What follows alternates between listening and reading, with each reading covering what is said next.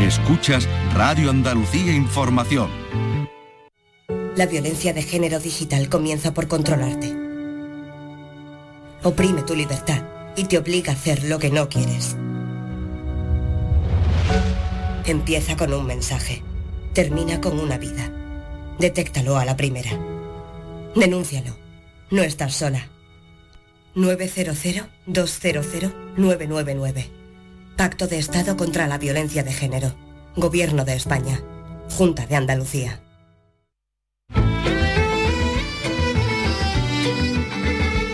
Andalucía es cultura. Con Maite Chacón. Radio Andalucía Información.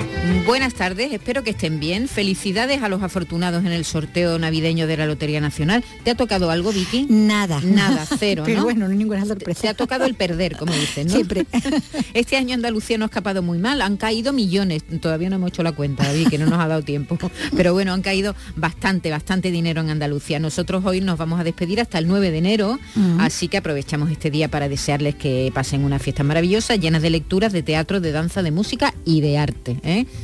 Que si tenemos tiempo nos acercamos a las librerías, a los teatros y, y nos llenamos de arte.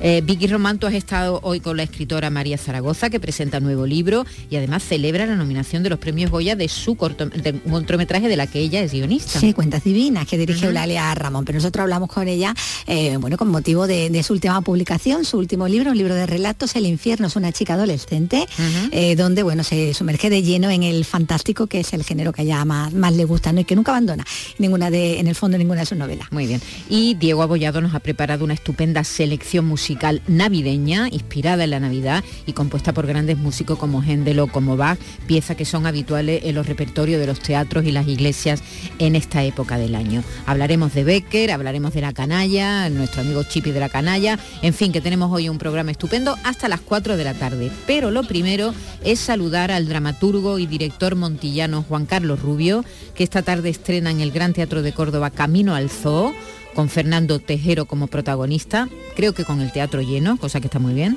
Es una adaptación de dos obras de Edward Albee, el escritor estadounidense, autor de obras tan conocidas como Quien teme a Virginia Woolf, de la que se llevó al cine eh, con la pareja Taylor Barton. Taylor Barton y mucho morbo y mucha tensión. Juan Carlos Rubio, buenas tardes. Buenas tardes, ¿qué tal estáis? Muy bien, eh, estupendamente. Yo supongo que tú ya nervioso porque esto es estreno nacional, ¿no?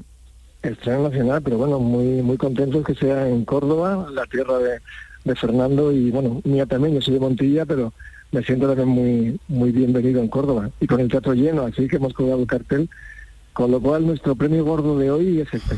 Lotería poca, lotería no me ha tocado ninguna. Tampoco, ¿no? nosotros. Pero, pero tampoco se puede abusar, ya tener un teatro lleno es, un, es el premio gordo. No, perdona, Juan Carlos, tú no puedes abusar, porque vamos a ver, tú tienes...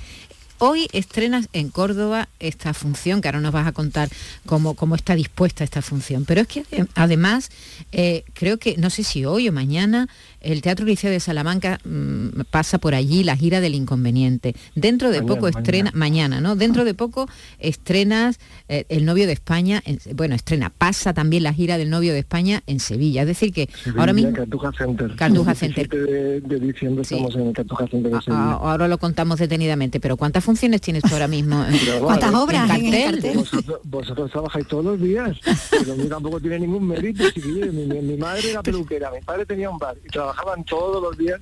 Pero no en eh, tres sitios a la vez. No, hombre, ahora mismo tengo la, la inmensa fortuna de tener seis funciones en gira, que es un milagro y una cosa maravillosa, pero se debe sobre todo al tesón y el buen hacer de los productores, distribuidores, esos repartos que tengo tan estupendos. También está el sonido oculto de gira con Tony Acosta y Omar Ayuso, que lo dirigí y con Histrión Teatro, continúa la gira de El Mueble. O sea, estoy muy contento, muy muy contento lo que te decía, que es que la lotería no juego, Sevilla me ha tocado. Qué Con- maravilla, con el- seis funciones.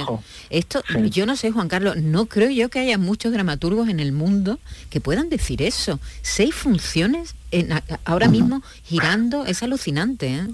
La verdad que es una fortuna enorme. No sé si hay mucha más gente. Yo, desde luego, me siento un privilegiado por no solamente la cantidad, sino la calidad de todos los equipos que, que conforman cada obra, tanto de producción como de encima del escenario, actores, actrices y todo el equipo creativo, que ya sabéis que el teatro es una cosa que hacemos entre mucha gente, bueno, como la radio, que no solamente los que estáis ahí hablando, sino también detrás en el control, producción y, y creo que tengo el honor de trabajar con, gente muy, muy bien preparada. Bueno, cuéntanos, de, ¿qué, qué, es Camino al Zoo? Porque creo que has hecho ahí un híbrido entre dos funciones, dos obras de, de Albi, ¿verdad? Sí, bueno, en realidad lo hizo el mismo Albi, porque él escribió en 1959 la historia del zoo, que es una pieza clásica ya del teatro universal, es una pieza corta, que, se ha representado muchas veces como pieza corta, pero el mismo Albi, 40 años después, tuvo la necesidad o el impulso de escribir una primera parte en la cual a Peter, el hombre que está en el parque, en la segunda parte con Jerry, ese Peter verlo en su casa con su mujer. Y escribió eh, de Su, esta, esta otra parte de, de, la pieza, completando así un viaje emocional muy, muy interesante. Y estas dos piezas juntas son Camino al Zoo, son nuestro Camino al Zoo, que hoy abriremos la, la reja a las jaulas y veremos y veremos qué, qué opina el público de estos textos tan interesantes que hablan de la condición humana y de la incomunicación, de la soledad, de una manera muy, muy inteligente. Y Fernando Tejero como protagonista en su tierra, que supongo que también tendrá, eso es un pellizco especial, ¿verdad? Allí en, tu tierra rodeado de tu gente, ¿no? Él está muy emocionado, todos estamos muy emocionados y además con él en el escenario Dani Muriel y Mabel del Pozo, que también son unos intérpretes maravillosos. Es un día hoy muy, muy especial y muy emocionante para todos. Como decías, el novio de España continúa su gira, va a llegar a Sevilla el miércoles 27 de diciembre a Cartuja Center. Es un nuevo homenaje a nuestro patrimonio musical. Juan Carlos, ya lo hiciste en Tierra Extraña con Diana Navarro y ahora le toca el turno a, a Carmen Sevilla y a Luis Mariano, ¿verdad? es que es una trilogía que arrancamos, como bien dices, con Tierra Extraña, con esa Diana Navarro maravillosa y Alejandro Vera y, y Piedad interpretando a Lorca, a, Concha Piqué y a Rafael de León. Y ahora saltamos 15 años en la historia de España, vamos al 52, al rodaje de la película Violetas Imperiales, para seguir hablando en el fondo de nosotros mismos, de, nuestra actualidad. Aunque parezca mentira, echar la vista atrás es la mejor manera de entender el presente. Y bueno, hacemos un recorrido aparte por un patrimonio musical tan variado como tenemos. Aquí hay copla, zarzuela, hay una canción de Cole Porter, ahí bueno. Y hablamos de las vidas de estos dos artistas inmensos, Luis Mariano y Carmen Sevilla, todo con mucho humor, emoción y deseando que, el público nos acompañe el día 27 en Sevilla y luego el resto de la gira. Continuaremos también por toda España y por toda Andalucía, así que estamos muy contentos. ¿Y la tercera de la trilogía cuál va a ser? Esa es primicia. Eso, no. una exclusiva. Día de Reyes hablamos otra vez. Yo por ahora estoy con el novio de España a tope. Creo que es momento de, que esta historia se encuentre con el público y, y, el público venga a vernos. Y yo, vamos, prometo que charlemos en cuanto a la tercera parte tenga, tenga título, al menos. pues muy bien, que te deseamos mucha suerte, eh, Juan Carlos, de uno de los dramaturgos, además no solamente estrenado en nuestro país, sino también fuera de nuestro país. Tiene la suerte de que su teatro se ve también fuera de nuestro país, así que te deseamos mucha suerte, la vas a tener seguro en el estreno de esta noche y en todos tus proyectos, que son muchos y, siempre interesantes. Juan Carlos, te, mandamos un abrazo muy grande. Pues, Muchísimas gracias a todos y todas y que el 2024 nos llegue a todos muchas, muchas cosas buenas, salud y mucho teatro. Eso, eso, eso esperamos. Un beso. Buen deseo. Hasta pronto. Un beso. Chao, chao, chao, Juan Carlos. Andalucía es cultura con Maite Chacón. Radio Andalucía Información.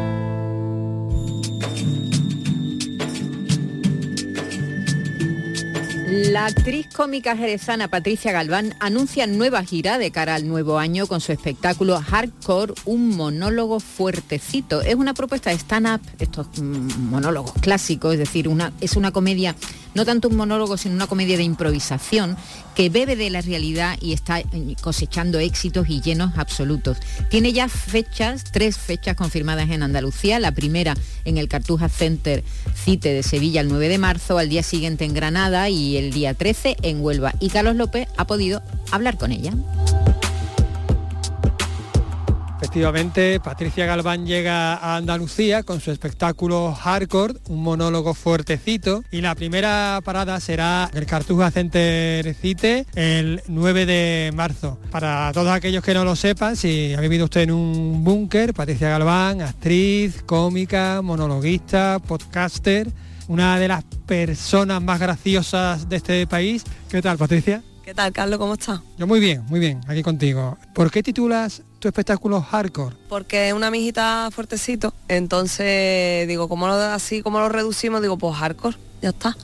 Y ahí se quedó. ¿Y te ha pasado algo fuertecito en algún momento? Porque estamos hablando de monólogos, de espectáculos en directo. Sí, sí, sí. Desde el día en que nací me han pasado cosas fuertecitas. Hombre, sobre el escenario me ha pasado eh, de todo, que Carlos, no sé, te puedo contar mil anécdotas ahora mismo, vamos. Mm. ¿Y esta comedia de improvisación, hasta qué punto es improvisación? Eh, a 100%, como diría Donald Trump. Eso es eh, 100% impro. De hecho, la gente flipa. Vamos, yo es que creo que hay que venir a verlo en directo porque creo que no se puede describir. ¿Y cómo lo hace? ¿Cómo haces una hora, una hora y media de, de improvisación a tope, interactuando con el público y sin que se te vaya el espectáculo? No lo sé. Yo, yo lo que sé es que yo cuando comencé en esto de la comedia me daba pánico pensar de que alguien me fuera a hablar y además lo pensaba, como alguien me, me hable, me bajo. Pero así, y fíjate que ha sido todo lo contrario. Bueno, has hablado ahora mismo en, en inglés, eso tiene un porqué, has vivido en Estados Unidos, has actuado en Estados Unidos. Mm, No sé si esta influencia norteamericana es un poco el sustrato de tu comedia. Claro, que cuando tú me preguntas por el hardcore, o sea, yo me he criado mormona, te quiero decir, es que eh, ha, ha habido mucho hardcore en mi vida, entonces, bueno, pues como nos conocéis, los mormones vienen de Estados Unidos, entonces en mi casa siempre estaban americanos entrando. Y luego nosotros tuvimos también, mi madre tuvo una tienda en la base de Rota, y bueno, pues te puedes imaginar. Y como este salto de ser mormona a ser cómica. Pues mira, a mí cuando me preguntan, ¿cómo te dedicas a la comedia? Digo, ¿cómo no? ¿Sabes? Después de, de todo lo que yo he vivido ya, ¿cómo no? No es que no me quedaba otra, Carlos, había que coger por ahí. Y hacer comedia en directo, improvisando y tocando temas LGTBI, criticando el antigitanismo, la andaluzofobia, feminista, eso, cuéntame. Pues, pues, es que realmente yo, ¿sabes qué pasa? Que como hablo de mi vida y hablo de todas las cosas que, que yo soy y que se me han dado, pues claro, la gente flipa. Y muchísima gente, ayer mismo, ayer estaba actuando y, y había gente del público que le pregunta a otra persona que, porque hay mucha gente que repita mi espectáculo, ¿no? Entonces luego se quedan para, para saludar y tal, y le decía, y yo le estaba diciendo que sí, que sí, que, que es verdad todo lo que está contando, porque claro, la gente flipa. Sí. Vives en Madrid, ¿nos reímos de lo mismo? Pues mira, mmm, como les coja día. Yo te digo que después de haber hecho yo rey en Segovia, ya puedo ir a cualquier lado del mundo. Un saludo para toda la gente de Segovia que no me esté escuchando, pero yo después de haber hecho rey en Segovia, Dios mío de mi vida, a las 12 de la noche, cuando yo empezaba, en el peor bar que había, en el único que había en ese pueblo, que yo y luego cerró. Te quiero decir, yo después de aquello, yo creo que ya para el mundo, o sea, para adelante. Para el mundo desde luego, para el mundo desde luego, porque además eres actriz, ¿dónde te encuentras más a gusto? Me encuentro cómoda en todo tipo de situaciones. Obviamente como actriz eh, es como más cómoda me siento, pero realmente con, con el stand-up, con la comedia, también me siento como actriz, porque al final soy yo elevada a la enésima potencia. Pero bueno, yo en lo harto de un escenario estoy bien. O sea, también dependerá supongo del, del momento, ¿no? También de la evolución, de tu momento personal igual, ¿no? En verdad, Carlos, del proyecto. Hay proyectos muy bonitos, hay proyectos, es un poco, yo creo que es más adecuado al, al proyecto, incluso muchas veces al público, como está el público, eh, cuando acaba una función y viene la gente y, y te la agradece, ¿no? Porque llevaba meses sin reírse o ha traído una persona que tenía depresión o, wow, eso, yo creo que esos son los momentos en los que dice, tío, qué guay. ¿Este tipo de comedia es más terapéutica? Yo creo que es mejor que un día sepan, también es compatible, pero creo, creo, creo que, que, que hace mucha falta reírnos en los tiempos en los que estamos. Yo creo que es fundamental y yo es verdad que toco temas muy delicados y desde la comedia. Y, y yo creo que es que es necesario, la verdad. Estamos en sitio. Por cierto, en el podcast que tenía el sótano de la Galván, hay un momento, hay un capítulo, por favor, no se lo pierdan, con Lamin y Michael, y tú, es que es un momento, es teatral, parece, esto lo ha escrito los Álvarez Quintero, no, no, esto es Andalucía hardcore. Andalucía en House son, somos una gitana y dos negros, eh, andaluces los tres, eh, hablando por bulería. O sea, y así lo describo, ¿eh? Es oro molido, por favor no se lo pierdan porque es que eso es tremendo. También es oro molido este espectáculo, hardcore, bueno, estamos hablando de Sevilla, pero eh, además de, de Sevilla tienes otras plazas, ¿no? Sí, eh, estamos también, vamos a estar en Granada, en Huelva y bueno, se vienen otras fechitas también que yo la verdad es que estoy deseando. En Granada va a ser el 10 de marzo y en Huelva el 13 de marzo. Y después habrá más fechas, evidentemente, con este espectáculo que supongo yo que también irá evolucionando conforme pasa el tiempo, ¿no? Mira, te voy a decir la verdad, eh, nunca hay dos espectáculos iguales, porque como me cojo día, cuento una cosa más hardcore, otra, eh, igual hay un día que hablo más con el público, entonces hago menos tiempo de otro texto, entonces es un espectáculo muy vivo y por eso la gente repite y por eso a mí me gusta hacerlo así, porque yo quiero que esté vivo entero. Cuenta las cosas más, más hardcore. Eh, ¿Dónde están los límites del humor? La típica pregunta que nunca hacemos los periodistas a los cómicos. Yo, verdad, nunca me la han hecho. ¿eh? Yo no creo en ello, Carlos. Yo ya lo he dicho más de una vez, yo no creo en los límites del humor porque creo que el humor es el único salvavidas que tenemos en la vida. Y por eso así de profunda te lo digo, no, no creo. Lo que creo es que luego hay otra gente que, que va a fartar, o hay otra gente que puede hacer un chiste que, bueno, pues de mal gusto, ese tipo de cosas sí, obviamente, ¿no? Yo puedo yo estar más de acuerdo con una cosa o con otra, pero yo creo que hay que reírse de todo. Es que si no, hijo, de verdad, es que camarga era, camarga era. No estamos aquí para eso. No, ya lo menos posible, por favor. Hardcore, este monólogo es para todos los públicos, hay unos límites. Eh, los niños de hoy en día saben más que yo, también te diré, pero, pero bueno, sí, yo recomiendo que a partir de unos 12, 13 años ya está indique, lado para el niño, para la niña, niñe, quien sea. yo, mira, yo lo que quiero es que la gente venga a reírse y a pasárselo bien. Entonces, si yo consigo que la gente se ría, yo ya me voy para mi casa feliz. Pues nosotros también nos vamos felices. Es la primera vez que hablamos, pero esperemos que no sea la última. Hardcore, recordamos, el 9 de marzo, primera cita en Andalucía, en, Sevilla. Estamos en muy buena fecha para hacer regalos, por ejemplo. Lo dejo, lo dejo ahí y es un espectáculo, bueno, pues apto para todos aquellos que se quieran reírse, igual Alfonso Guerra no nos da tanta gracia porque no llena nueve de promedio, pero de verdad que está muy bien. Un abrazo para Alfonso.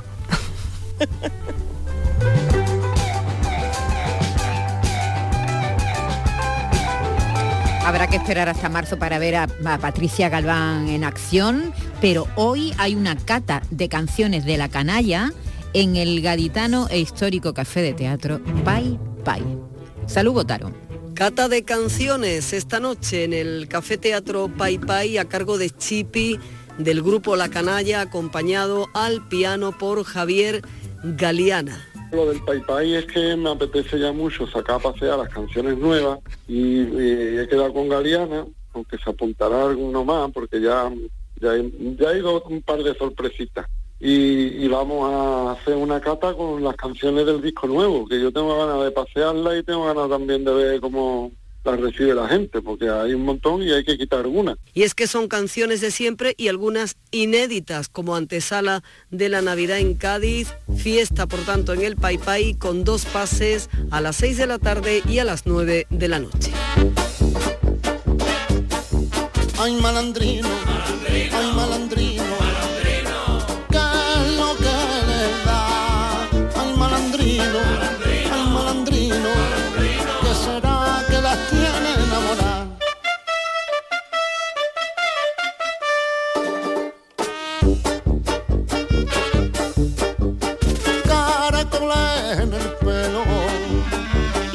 cita estupenda hoy en el Pai Pai en Cádiz y vamos a oír ahora a la escritora manchega fincada en Sevilla, María Zaragoza.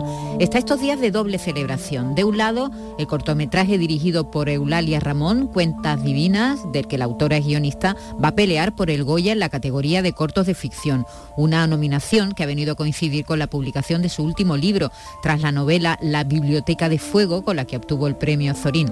La escritora nos trae ahora el libro de relatos El infierno es una chica adolescente, una inmersión de lleno en lo fantástico, tan presente siempre en su obra, como le contaba nuestra compañera Vicky Román.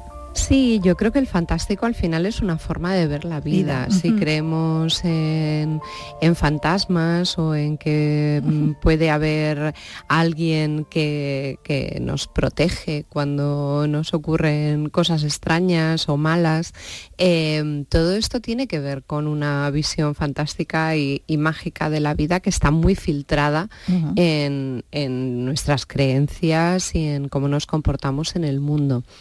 Eh, en unas personas está más agudizado, en otras menos, pero bueno, ahí está.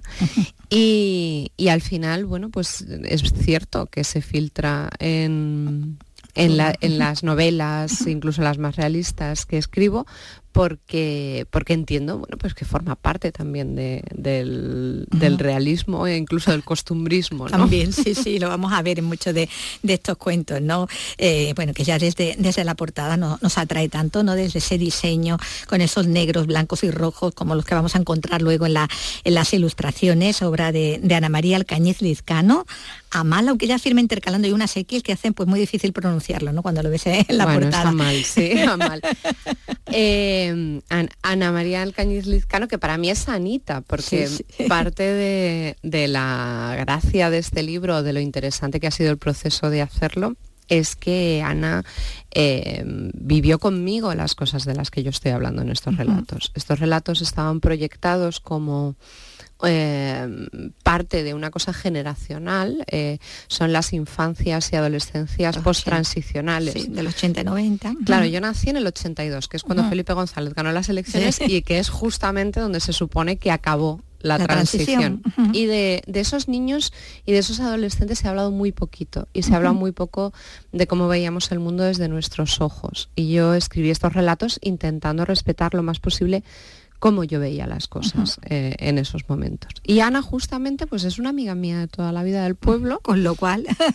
que ha vivido todas estas cosas que eh, cuando éramos adolescentes yo era la que escribía y ella la que ilustraba y al final este libro se ha convertido en una forma de, cerrar ese círculo porque, porque hemos vuelto a esos 14, 15, 16 en, el que, en los que trabajábamos en el salón de casa haciendo cosas creativas y bueno, también es una forma de que la gente vea lo grandísima ilustradora que es Ana, que es maravillosa. Bueno, ilustra estos 16 cuentos, ¿no? Que se abren en un guiño cervantino en referencia además a tus raíces, ¿no? Con ese todo aconteció en un pueblo de la Mancha tan real como imaginario, porque bueno, hay relatos en los que mm, ya se respira y se adivina tu pueblo, ¿no? De, infancia, tu recuerdo de niña allí, ahora vemos que también compartido, ¿no? Con, con tu amiga también la, ilustradora, ¿no? Ahí en tú eres de Campo de Cristana, ¿no? Sí, soy de Campo de Cristana y además para que fuera referencial, porque sí es cierto que son relatos fantásticos, pero tienen que acercarse lo más posible a, esa realidad. Eh, yo necesitaba que estuvieran los espacios emocionales eh, dibujados. Y aunque no hay unas descripciones extensas de, bueno, pues esta calle, este callejón, este no sé qué. La vida en el pueblo. yo sé dónde suceden las cosas. O sea, yo cuando hablo de, unas niñas que están sentadas en un pollete, yo sé exactamente qué pollete es. y si era de que piedra, si... te pueden vigilar. Efectivamente. desde la portal. Yo necesito eh, tener los espacios definidos y los espacios que están en, en este libro son los espacios de mi infancia. Por eso, por un lado, es tan real porque es un pueblo físico, es decir, es Campo de Cristana, como imaginario, porque al final, bueno, pues están eh, de alguna forma todos los callejones y las calles y todo mezclados, ¿no? Como, como de alguna forma lo ves cuando eres pequeño. Bueno, decía bueno que hay esa conexión tan grande ¿no? con, la ilustradora, con, la artista, ella aporta esos dibujos de, tintas negras y rojas, dibujos con ese aire gótico, en el gótico moderno, con, chicas de labios rojos, de, miradas tristes, a las que brotan alas de murciélago, que se sacan fotos con unicornios, con, la Polaroid, que sacan llamaradas de, su cabellera o que se transforman en lechuzas dentro de, sus jaulas. Sus jaulas son unos dibujos inquietantes, ¿no? Como, como tus cuentos, ¿no? A fin de cuentas bueno, están ilustrando pues todas esas, esas palabras, lo que tú le has puesto. Como decíamos, ese, ese territorio de la infancia, territorio compartido, sería el escenario para estos relatos bajo este título del infierno es una chica adolescente que está tomado además de una frase de, la película Jennifer's Body, ¿no? Aquella de historia de Diablo Cody que tiene que ver, bueno, pues con muchas de estas historias en cuanto a que había chicas enfrentadas a lo extraño, violentadas, acosadas, con poderes, a veces vengativas, ¿no? Sí, claro. Yo eh, la primera vez que me sentí muy identificada con el concepto de, infancia eh, que, vi fue en, Cría Cuervos, cuando la el, eh, sí, el personaje de, de mm, Geraldine Chaplin dice, no sé por qué los adultos dicen que la época más feliz de sus vidas es la infancia, pues yo recuerdo la mía como una época larga, oscura, llena de incertidumbre y de miedo. Claro, entonces claro, yo pensaba, eh, me identifico realmente con esto. O sea, para mí la, infancia tenía mucho que ver con los terrores de la infancia. Vamos a ver. Entonces eso está en el libro, esos terrores de, la infancia, eh, esas tradiciones imperdonables ¿no? de, los amigos que a veces esa tradición imperdonable simplemente es que tu amiga crezca más deprisa que tú, y te quedes atrás. que eso nos ha pasado un poco a todos o al revés no a, veces eras tú el que traicionaba porque crecías más deprisa. Pero además eh, yo he sido adolescente en los 90. O sea, yo he vivido como eh, la heroína pasaba de ser un problema social a una estética chic de pasarela. Sí. sí, O sea, el, heroin chic era que se llevaba estar... sí, eh, era que, lo que estaba de moda era parecer enferma y parecer junkie directamente, ¿no? Y esto generó una serie de trastornos alimenticios muy grandes. Y tú veías que cada vez había más a tu alrededor y era como un terror eh, contagioso del que nadie parecía darse cuenta. Era una sensación muy extraña cuando estabas dentro de eso. Jennifer's Body al final es una película de monstruos que, es una enorme metáfora sobre los trastornos alimentarios eh, de, las chicas. ¿no? Y, cuando yo vi esa película dije, bueno, es que, esto era así, era monstruoso, era un monstruo del que, del que se sabía muy poco y que estaba corriendo entre nosotros y, que cada vez atacaba a más de tus amigas, tus compañeras y había cierta incertidumbre, ¿no? No sabía si tú ibas a ser la siguiente. claro. es como una película de terror realmente. Y eso yo quería volcarlo en el libro. Eso está ahí en esa primera protagonista de 14, ¿no? Frente a las de 15, 16, las anorésicas y las bulímicas, ¿no? Bueno, hay y chicas y chicos, porque bueno, en estos relatos en primera persona también hay varios en los que los narradores son chicos adolescentes, también está ahí con toda su relación con el grupo, con los amigos, cómo se ven arrastrados por ellos, cómo llegan a negar su naturaleza algunas veces para, para ser aceptados, porque de esto hablan mucho también los relatos, ¿no? De, la adaptación, de la aceptación, ¿no? Más bien, ¿no? Sí, de cómo los males eh, a veces son por nuestro empeño de ser aceptados en un grupo. Eh, yo por lo que sea, nunca he tenido esa necesidad. Siempre he sido una niña muy de tu aire y es si me quieres en tu grupo bien y si, pues nada. pues lo siento. nunca he tenido la necesidad de pertenecer a, nada. no, esa necesidad de, rebaño, de, de la tribu, de estar en un sitio donde todos nos parezcamos, en una burbuja donde todos seamos parecidos no soy así ahora, pero es que tampoco era así de pequeña. y, no, y no era así de adolescente. Entonces, de alguna forma eso me permitió ver cómo eh, sufrían mis compañeros por querer ser aceptada, integrarse en algún sitio. Y muchas veces, eh, en el caso de los chicos, eh, me parecía particularmente no sé, supongo que porque era distinto a, los ritos de iniciación de las chicas, mm. que eran los que conocía yo más de cerca, pero en los chicos yo veía como, sufrían muchísimo por ser cosas que a lo mejor no estaban en su naturaleza y que a veces acababan formando parte de ellos como si siempre hubieran sido así. Eh, pues no sé, eh, chicos que eran pues muy eh, emotivos o delicados, o, que, me parecía que sus ritos de iniciación eran muchísimo más salvajes y que, violentos y que les acababan arrancando algo. Y eso me, me, parecía como que tienen que renunciar a algo, ¿no? Para, me parecía terrible. Entonces, también quería reflejarlo eh, en el libro. Los de nosotras tenían mucho que ver con eh, cosas completamente ridículas como la estética, como encajar en unos gustos o que eh, te, mm, no sé, tenían mucho que ver también los ritos con la envidia, con esas cosas que siempre he dicho yo que son mentira. Es cierto, eh, las, las chicas no somos enemigas las unas de las otras, eso es lo que la sociedad quiere que seamos. Eh, nos pone a todas como una especie de magma en el que somos todas lo mismo y al mismo tiempo tenemos que competir todas con todas. ¿no? Pero a mí eso me parecía feísimo, me parecía horroroso y que no tenía nada que ver con la realidad, porque en realidad no tenemos esa necesidad de competitividad. Eh, pero los de ellos me parecían más crueles y, quería que la tortura de los, animalitos, por ejemplo, ¿no?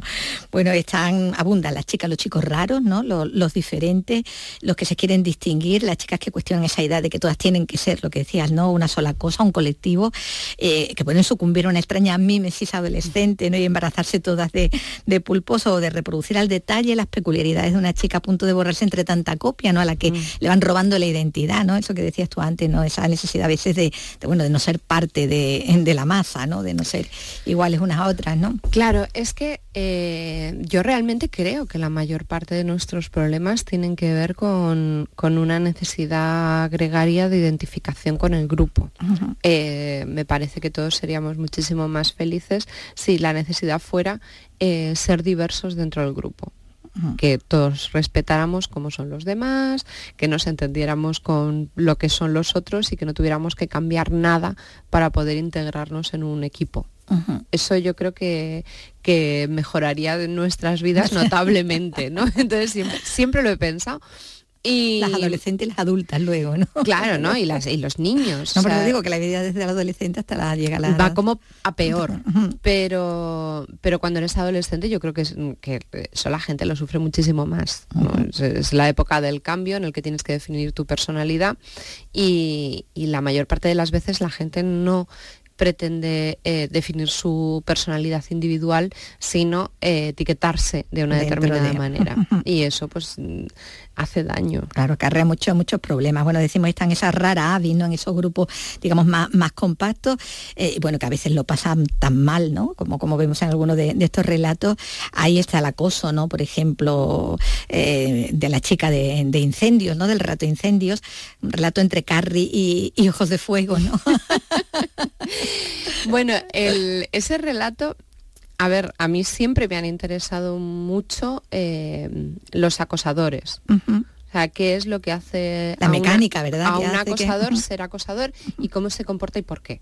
Eso a mí me ese relato surgió no tanto por el acosado, que es en este caso la, que lo cuenta, como, como, por los acosadores. O sea, ¿qué te lleva a querer em, dignificar tu estatus eh, haciendo daño a los de alrededor? A mí las cosas que no entiendo son las que literariamente más me fascinan. Entonces, este relato empezó por ahí, pero, pero finalmente acabó teniendo un montón de elementos Mm, muy crueles, pero al mismo tiempo muy cómicos, eh, porque, porque al final, em, bueno, no, sabe nunca eh, un acosador, eh, el acosador al final, sin el grupo que consigue hacer, no es nadie, está en una posición muy frágil. Y no no es consciente de que aquellos a los que ha hecho daño tarde o temprano a lo mejor pueden querer vengarse. y esto eh, a mí me parecía que, era interesante también reflejarlo. Hemos dicho Carrie, muchos ojos de fuego, hay muchas referencias y guiños al cine. Belén viviente, hay un Belén viviente, sí, también. de niños. hay, eso decía, ¿no? Referencias y guiños al cine, a la, cultura popular. Está ese chico con el disfraz de, Superman que quiere que el padre lo lleve además a, ver la película, ¿no? Esas chicas que, bueno, que, adoran a, Kurt Cobain, ¿no? Que lo llevan en, la carpeta cerca del corazón, o esas que quieren ser tan delgadas y etéreas que decías antes, ¿no? Como, como Kate Moss, ¿no? Eh, se reconocen, como tú dices, aquí en los relatos, pues los que fueron niños y adolescentes en esos años que hablábamos, ¿no? De los 80 y 90, que estrenaron la democracia, que vieron la movida, bueno, más de lejos, el grunge sobre todo, y que se criaron con el socialismo, convivieron también con, con los junkies, luego fue una época muy peculiar, ¿no? Sí, claro, el cómo veíamos los niños eh, todo aquello, al final los 80 sobre todo están contados por la gente que se lo pasó muy bien en los 80. Sí, los que te dicen, uh, o, o incluso los que fueron cayendo por las consecuencias de habérselo pasado muy bien en los 80, Por toda esa gente es por, la que está, por lo que está contado. Pero, por, los, que mm, éramos niños que, que no se enteraban de nada, de la mitad de las cosas, no, claro. Si, si nos enterábamos, hacíamos interpretaciones extrañas. exactamente. Es decir, para nosotros un yonki era más parecido a un vampiro que, a, un enfermo. Que a un, no, que a, sí, que a un adicto. O sea, porque el concepto de adicción no lo teníamos. Pero sí mm, veíamos una serie de consecuencias pues, que nos recordaban a cosas que habíamos visto en las películas o que. Y entonces eso yo también lo quería plasmar, ¿no? El cómo eh, veíamos, pues, yo qué sé, que tener amigos eh, con padres que, o tíos que tenía, que estaban enganchados o que eh, luego tuvieron sida, o etcétera, etcétera. O sea, todas esas cosas formaban parte de nuestra infancia de nuestra infancia. O sea, hemos vivido en ese eh, caldo de cultivo y me parece que, que, se, pues tenía, que, tenía que estar en algún sitio. También por eso a mí me preguntan, ¿es un libro para niños o es juvenil y tal? Y dije, a ver, los adolescentes podrían leerlo y no se asustarían. Eh, no, claro, probablemente habría cosas que no, entenderían. Eh, pero probablemente sus padres se asustarían de que lo leyeran sus hijos adolescentes. Entonces, eh, yo creo que es un libro que para entenderlo en su amplitud tienes que, tener ya una edad. Eh, y haber pasado por Sí, o sea, la, adolescencia y la infancia está vista en la mayor parte de los relatos por ya adultos pues que la han pasado y la analizan, Desde la mirada adulta. Esto es lo que a mí me sucedió cuando... Cuando yo tenía esa edad, ¿no? Efectivamente, cuando descubrí un unicornio o cuando eh, planeé un asesinato perfecto, con, ocho años. bueno, son chicos y chicas con un universo propio, paralelo a, a esa realidad que a veces, bueno, pues los adultos le, ocultan, ¿no? de la que tratan de protegerlos, pero que están inmersos también en esos mundos de fantasía, muchas veces como defensa ¿no? ante la crudeza que tiene la, misma realidad, y que se enfrentan a la pérdida de la inocencia, a ese final de, de la infancia que, del que tratan también muchos de estos cuentos, ¿no? De ese momento en el que... Esa es, la traición. la gran traición. La gran traición es crecer. Bueno, este libro estaba planteado eh, en gran parte para, para, dejar testimonio de que eh, hubo un momento en el que los niños y los adolescentes tenían un universo propio apartado del de los adultos. Nos pasaban cosas sin, fuera de la vigilancia de los adultos. Ahora esto mm, solo sucede en el mundo virtual, es decir, los niños que están conectados a la los niños y los adolescentes tienen una vida de la que sus padres no tienen nada, pero que no saben nada, pero que ocurre no en la realidad, sino en un mundo, virtual de WhatsApp o de videojuegos online o de lo que sea. Entonces, antes eh, pues jugabas en la calle claro, pasabas en la calle, en la plaza, eh, o conocías niños cuando tus padres estaban de viaje, eh, de vacaciones, pues conocías niños que nunca más ibas a volver a ver en tu vida, pero que ese verano eran tus más íntimos, profundos del universo, y había todo un universo del que los padres no participaban en absoluto, ¿no? Que es em, los dibujos animados de Peanuts de Charlie Brown. Sí eh, por ejemplo, reflejan esto muy bien, porque los padres nunca se oye lo que dicen, ni se les ve la cara, ¿no? Eh, se oye un saxofón cuando hablan los padres. O hay otra película que me encanta que se llama Veneno para las hadas, en la que los adultos aparecen siempre difuminados, nunca están en plano. Es, un, es un mundo de, niñas, en este caso, que, de niñas que están en un, en un colegio eh, internas y tal. Eh, y bueno, pues hacen cosas. tiene mucho que ver Veneno para las hadas con El infierno es una chica adolescente. Estas chicas eh, con poderes sobre el fuego, sobre la luz, con alas para volar cuando tratan de aprisionarla, esos chicos negándose la felicidad al negarse a sí mismo, devorándose desde dentro como le pasa a Ardel Lunar, que acaba convertido en líder político por una carambola, ¿no? Bueno, la política que decíamos que aparece, ¿no? Ese padre terrorista de ultraderecha, los padres rivales políticos pero cómplices de farra que, tienen anuladas sus mujeres y que se arrastran uno a otro, ¿no? Hacia, hasta más allá de la muerte, ¿no? Eh, esto ya en el, último relato. un universo, como decimos, bueno, de niños y de adolescentes al margen de, los adultos, envueltos en esa confusión que decías tú al principio, ¿no? En el miedo y, bueno, y a lo que hacen frente desde la imaginación, desde la amistad muchas veces y de toda esa fuerza que sacan, ¿no? A menudo de, eso, ¿no? Precisamente de, la fantasía, ¿no? Sí, al final lo que nos asusta muchas veces es lo que nos alimenta. Eh, creo que, que yo personalmente era una niña súper cobarde, a mí me daba miedo todo. me daba miedo todo y al final todas las cosas que a mí me daban miedo han acabado formando parte de tu, universo literario. Sí, bueno, de mi universo literario y de las cosas a las que yo luego he decidido enfrentarme o intentar entender. Creo que, nuestros miedos de la infancia también forjan lo que somos de adultos y, creo que, mm, el universo de el universo de, los niños de los 80 era muy divertido, pero era muy terrorífico. En Radio Andalucía Información, Andalucía es cultura, con Maite Chacón.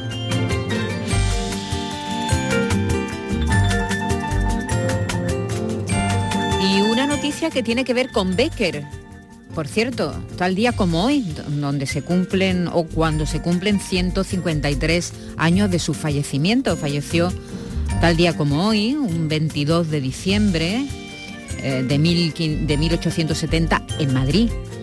Y el Ayuntamiento de Sevilla va a comprar la venta de los gatos, que es el escenario de la famosa leyenda de Gustavo Adolfo Becker en las últimas décadas esta venta había quedado rodeada de edificios, su estado de deterioro es muy grande, así que el ayuntamiento ha decidido comprarla. Nos lo cuenta Antonio Catoni. Se aprobaba por unanimidad en el Pleno Municipal a través de una moción del PSOE. Se convertirá en un equipamiento para el barrio. Se atiende así a la petición de asociaciones como Con los Becker en Sevilla. Su presidenta Pilar Alcalá cree que queda trabajo por hacer. Nos llena de, ilusión, pero bueno, pues falta mucho, ¿no? Porque mm, lo cierto es que hay dinero para la compra de la venta, hay dinero para eh, hacer alguna reestructuración en los alrededores de la venta, pero no hay dinero para la rehabilitación, es decir, ahí tendremos que, volver a, empezar con, con, una lucha, ¿no? La leyenda de la venta de los gatos que Becker firmaba en 1862 narraba una triste historia de amor que tenía como escenario este edificio en el camino entonces entre la ciudad y el nuevo cementerio de San Fernando. Andalucía es cultura, con Maite Chacón. Radio Andalucía Información.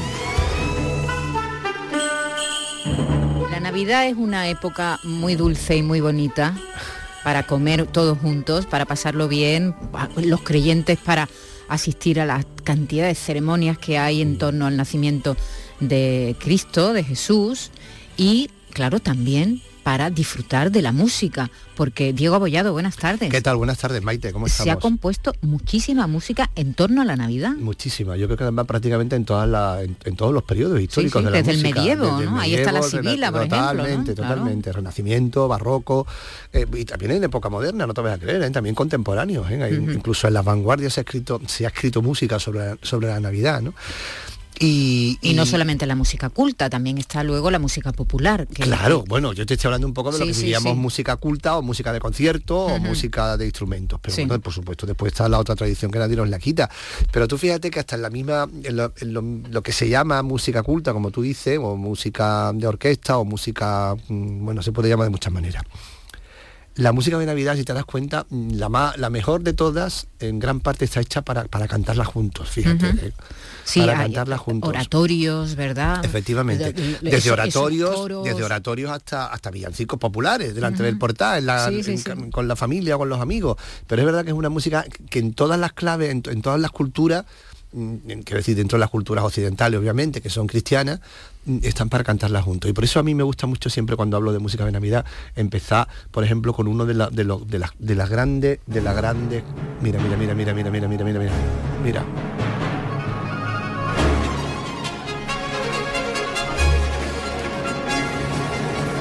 Entrada oh. solemne, ¿eh? Estamos escuchando el oratorio de Navidad de Johann Sebastian Bach, que se estrenó, fíjate tú, ¿eh? el, día que, el día que se tenía que estrenar, el día de Navidad, de 1734. Y es uno de los grandes, de los grandes templos de la música, de la música coral sobre, sobre la Navidad. Eh, y además es curioso porque mm, Bach, mm, bueno, esto era una práctica habitual, recogió varios motetes anteriores, le puso otras letras, pero suena así de bien.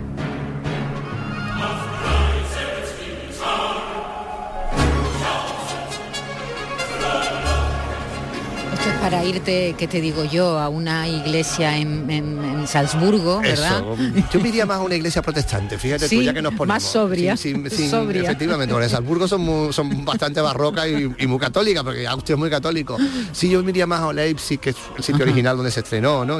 una iglesia así más desnuda, una iglesia holandesa, por variar, ¿eh? por variar. ¿eh? por variar un poco, para que brillen las voces, ¿no? Sí, bueno, porque también como sabemos, precisamente además es curioso porque algunas de las... No sabemos muy bien quién escribió la letra, pero sí sabemos que hay textos, textos originales de Lutero sobre, sobre bueno, de reflexión sobre, sobre la vida de Cristo. ¿no? El oratorio de, Navidad de Bach se, programa muchísimo en estas fechas, ¿verdad? En, muchísimo. En, muchos salas no de fácil, No es fácil, hay que decirlo, no es fácil sí, de porque cantar. Hay mucha gente, Hay mucha gente y, tiene una complejidad porque aunque como te he dicho, va, mm, lo hiciera de un refrito, entiéndase lo de refrito que era habitual en la época de otros oratorios, tiene una gran complejidad porque, bueno, Bach es Bach, no escribiría óperas, pero se lució, se lució escribiendo, escribiendo oratorios.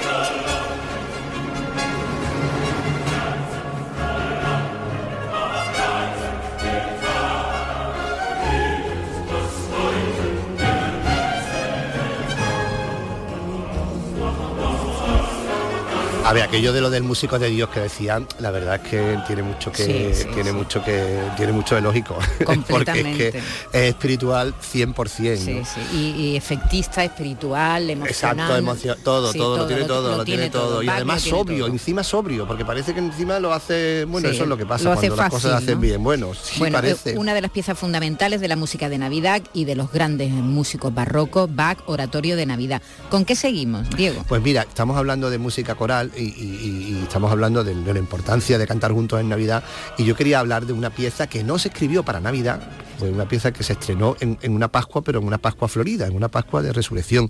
En, de Semana Santa. En, Semana Santa, efectivamente, se estrenó en, Dublín en 1740 y algo, y, es, el aleluya, el Mesías, bueno, no es el aleluya, es el Mesías de Händel, ¿no?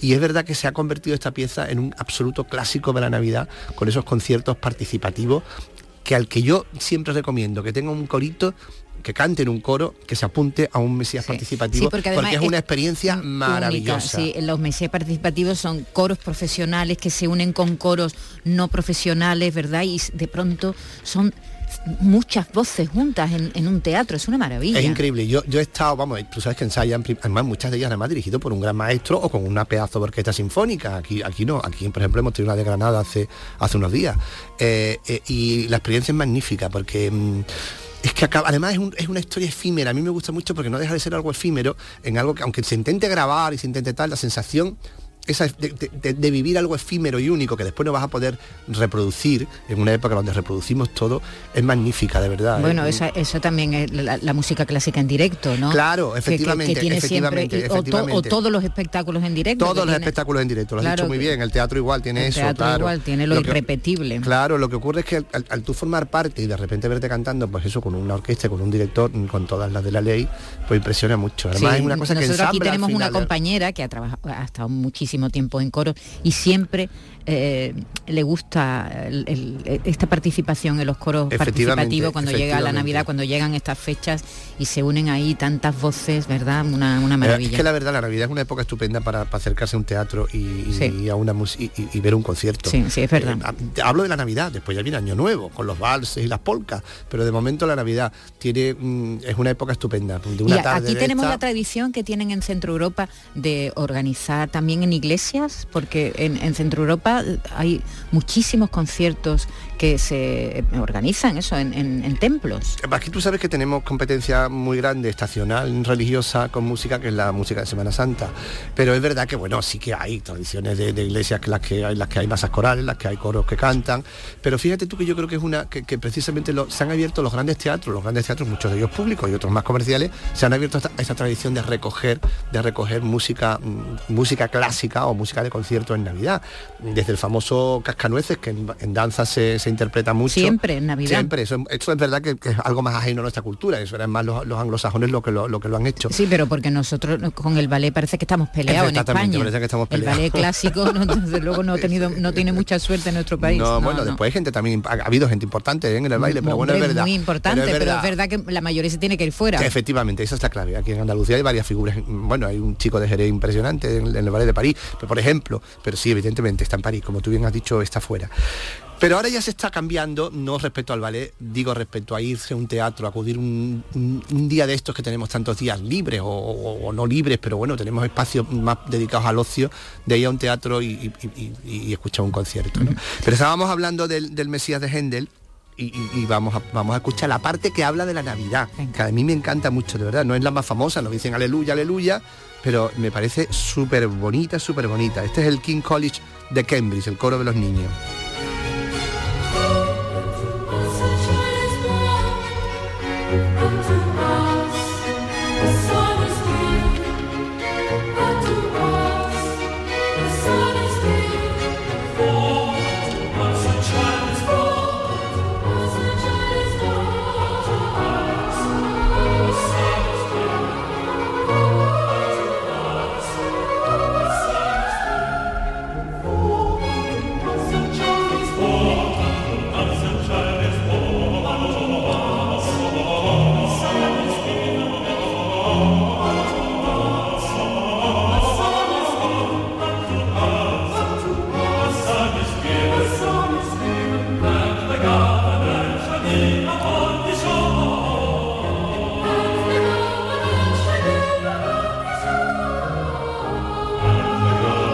Ese diálogo que tiene ahí, ¿eh? las ah, voces blancas. qué bonito.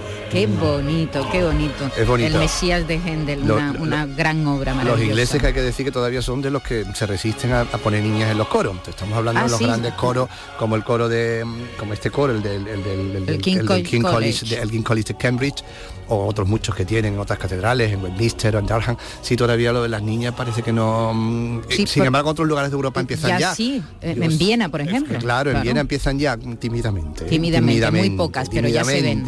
Y es como decía, bueno, una, la hija de un famosísimo músico de, de, de mediados del siglo XX, que decía, pero papá, si son niños porque parece que cantan como niñas y yo siendo niña no puedo cantar ahí. es, impresionante, ¿verdad? es que, ¿qué, les, les, cuesta romper las tradiciones, algunas tan absurdas como esta? La verdad es que sí, la verdad es que sí, porque son, voces blancas, como tú bien habías dicho, que como tú bien dices, que eso define un poco todas esas tesituras, ¿no? Y que puede ser perfectamente enriquecida con niños. Claro. pero fíjate que ahora vamos a hablar, hablabas tú antes de los católicos y en los conciertos, fíjate, hubo un tiempo, como la música, la música eh, católica después de, la contrarreforma, evidentemente eh, eh, hay música, pero es una música más limitada, digamos, que la protestante. Mm, en el siglo XVIII los italianos que tenían muchas ganas de música se inventaron una cosa que eran los conciertos de Chiesa o las sonatas de Chiesa. Chiesa es iglesia.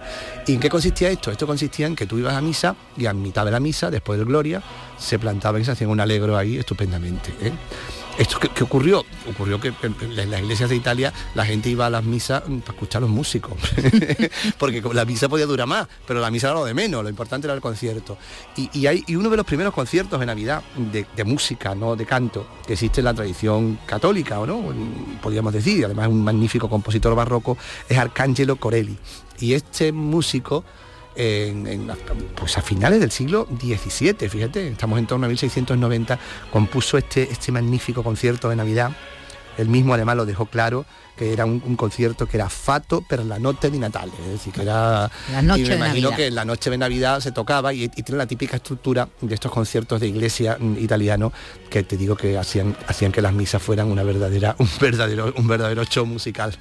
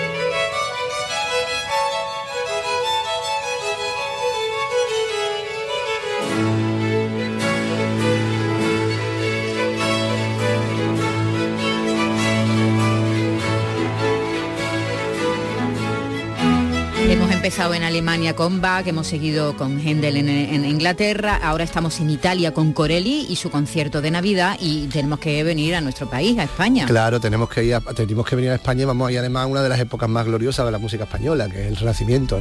Ahí hay unos magníficos, magníficos, mm, magníficos músicos que, realmente revolucionaron la música. Además, increíble porque en el caso concreto de Tomás de Vitoria, del que vamos a escuchar, esta pieza que vamos a escuchar, de su oratorio de Navidad también, o motete de Navidad, eh, eh, era un músico que ya había ido a Roma, había estudiado en Roma, es decir, que tenía unos intercambios, unos intercambios culturales en el siglo XVI. Sí, que nos parece que los intercambios son de ahora. Efectivamente, efectivamente. y tanto los pintores como los músicos, como los escultores iban y venían. Efectivamente, iban y venían en condiciones, mm, trabajando y, claro, eso les daba un conocimiento y una riqueza, ¿no?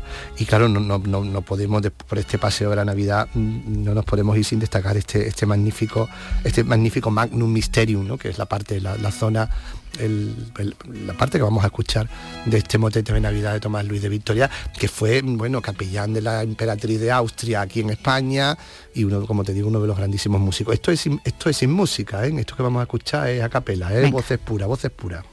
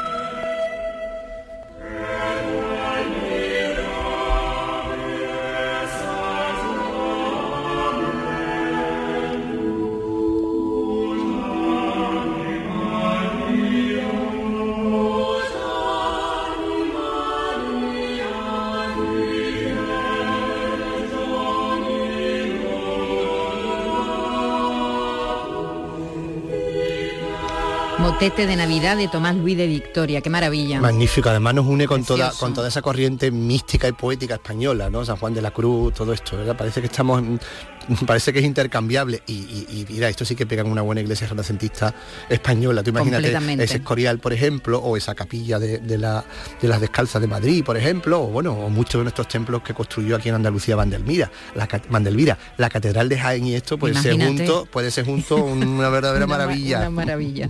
Y, terminamos con un villancico. Terminamos con un villancico moderno, entiéndase moderno, está compuesto en el siglo XIX por un grandísimo guitarrista y músico clásico paraguayo, paraguayo, hemos cruzado el charco, queríamos un poco continuar, seguir con la tradición hispana de la música de Navidad y, bueno, y grandísima tradición también la que hay en, América Latina desde el principio, ¿no? Ya en la época virreinal, especialmente en México, ya había un, uno, bueno, una cantidad de música que se hacía para, bueno, para las muchos músicos en los barcos también, Iban, iban, iban y venían, iban y venían, iban y venían, efectivamente.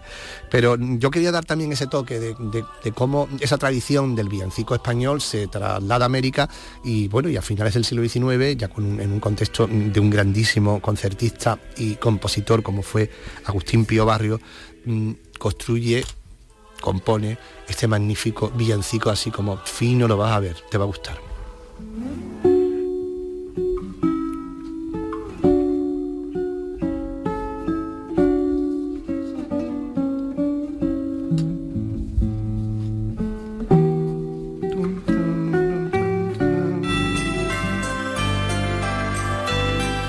Bueno, pues nos vamos. Que pasen unas felices fiestas. Un abrazo. Adiós.